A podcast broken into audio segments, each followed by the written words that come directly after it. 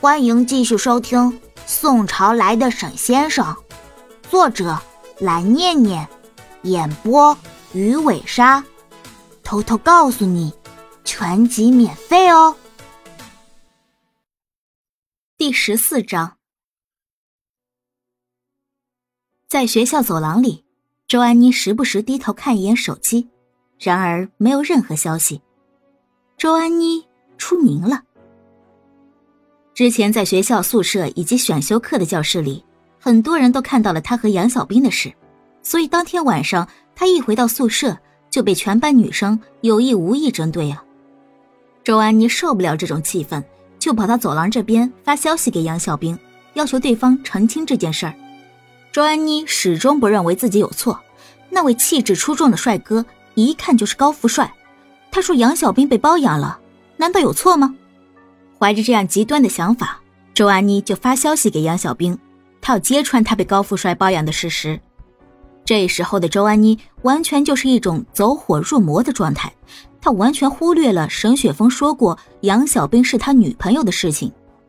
半天没有得到杨小兵的回复，周安妮唰的一下站起身来，她狠狠握紧手里的手机，目光狠毒，她一定要揭穿杨小兵虚伪的面目，让所有人都知道。他就是一只丑小鸭，不该被人羡慕。而且，周安妮回想起那道令她目眩神迷的身影，眼里露出陶醉的神情。杨小兵那种土包子配不上那位风光霁月的人。或许他揭穿杨小兵的真面目后，可以进一步和那位接触。周安妮露出阴险的笑容。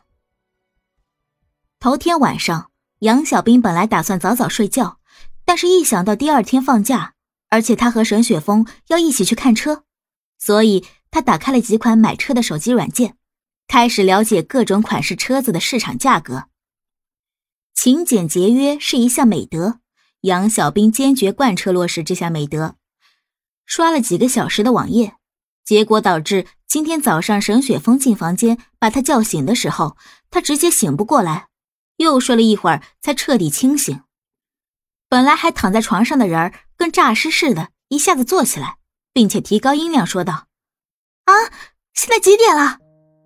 沈雪峰看了看手机屏幕，回答：“现在北京时间十一点三十六。”啊，这么晚了！杨小兵不由揉揉自己乱糟糟的头发，略显烦躁。啊，昨天晚上打算早点睡，今天早点醒，结果还是晚睡晚起了。知道还不改？你这种就叫做厚脸皮。沈雪峰不客气的嘲讽道。杨小兵立刻扭头瞪着沈雪峰，他伸出手移到一边：“这是我的房间，男女有别，请你出去。”沈雪峰挑眉，依旧坐在床边不动。杨小兵怒道：“我要换衣服起床了，你赶紧出去。”沈雪峰起来，优雅的迈出房间，顺道还给他带上了房间的门。啊，好烦呐！听到门关上的声音，杨小兵顿时破功，他又重重躺回到床上。吃了火药桶的他，这时正是起床气发作的时候，在床上哼了一会儿，杨小兵这才爬起来，换身衣服走出去。沈雪峰端正的坐在沙发上，见到杨小兵总算出来了，他呵呵一笑：“哼，怎么，起床气发完了？”嗯，杨小兵一愣，差点问沈雪峰怎么会知道他有起床气。因为和很多人不同，杨小兵被以前初高中的舍友说过，他的起床气很难被人发现。果然有起床气，而且难以发觉。沈雪峰看到杨小兵被说中的反应，目光一沉，这到底是巧合，还是真就是个意外？今天你休息不上课。那我们就去 4S 店看看，有合适的就买一辆，先开着方便一些。你觉得如何？嗯，完全没意见。哦，对了，我还没有吃早点，现在都已经过了午饭时间了。那我们先出去找家好吃的餐馆吃饭，然后再去逛车行。好的，没问题。商量好后，两人先去一家网上评价还不错的餐厅吃西餐，然后去 4S 店看车，豪车天价。还没去的路上，杨小兵就已经把豪车与自己购车的选择分割开。之前买房带精装，又买了像什么电脑、手机等等的东西，甚至在沈雪峰的带领下，他还购买了一堆奢侈品。我先说好了，咱们卖掉玉扳指的钱没剩多少了，待会儿买车的时候你可别精益求精，要买什么他们推荐的天价豪车。杨小兵真怕对方不清楚他们自己的情况，万一要是听到四 S 店员的推荐就同意了，那……沈雪峰一开始不清楚。听杨小兵解释后，他便懂了。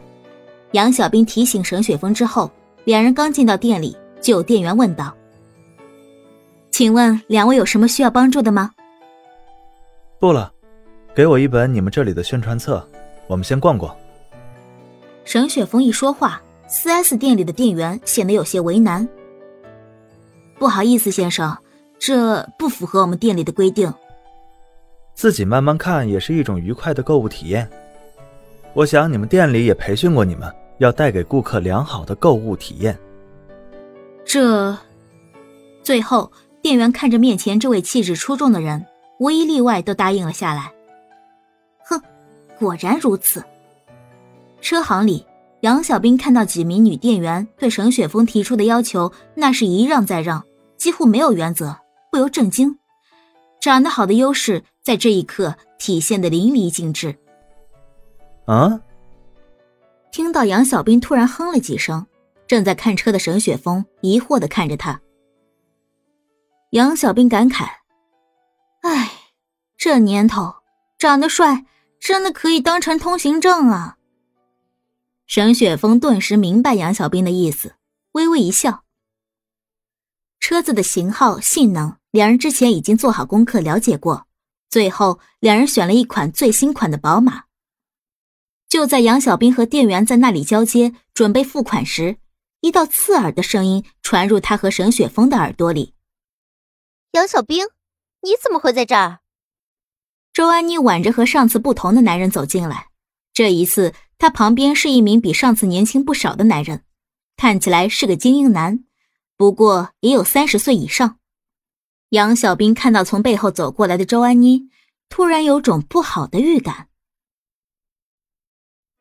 本集播讲完毕，记得点个订阅哦。